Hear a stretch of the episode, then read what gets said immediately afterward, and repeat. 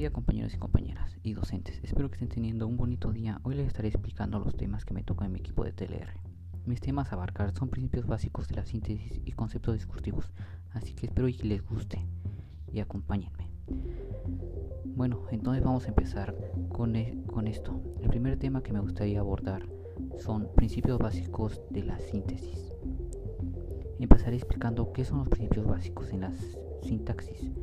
Esta es toda unidad sintáctica que contiene un término que rige y otro término que es regido, el cual está terminado como un núcleo y un adyacente. El núcleo de la oración siempre es el predicado, mientras que el adyacente es el sujeto, eso es lo que son. Los principios básicos, en pocas palabras, establece el orden que debe ir el sujeto, verbo y predicado en una oración. Esto es para poder entender lo que ahí se intenta decir. Lo que intenta interpretar el autor o el escritor. Bueno, ahora vamos a hablar cuál es su función de estos principios básicos.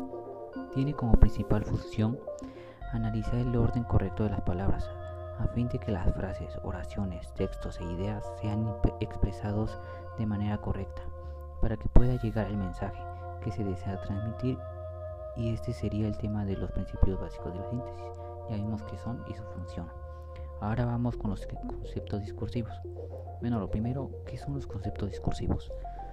Los tipos de, texto de los conceptos discursivos son narrativo, descriptivo, expositivo, explicativo, argumentativo, instruccional y dialogal. Narrativo. Se relata acciones, acontecimientos de personajes que se realizan en el marco de un tiempo y un espacio. Así que los conceptos discursivos son acciones en el marco de un tiempo. Ahora, pero ¿para qué nos sirven? Bueno, todo y cada uno de estos conceptos tiene como función la comunicación entre un hablante o, un, emisor, un destinario o receptor, facilitando el modo de comunicación a través de los géneros discursivos.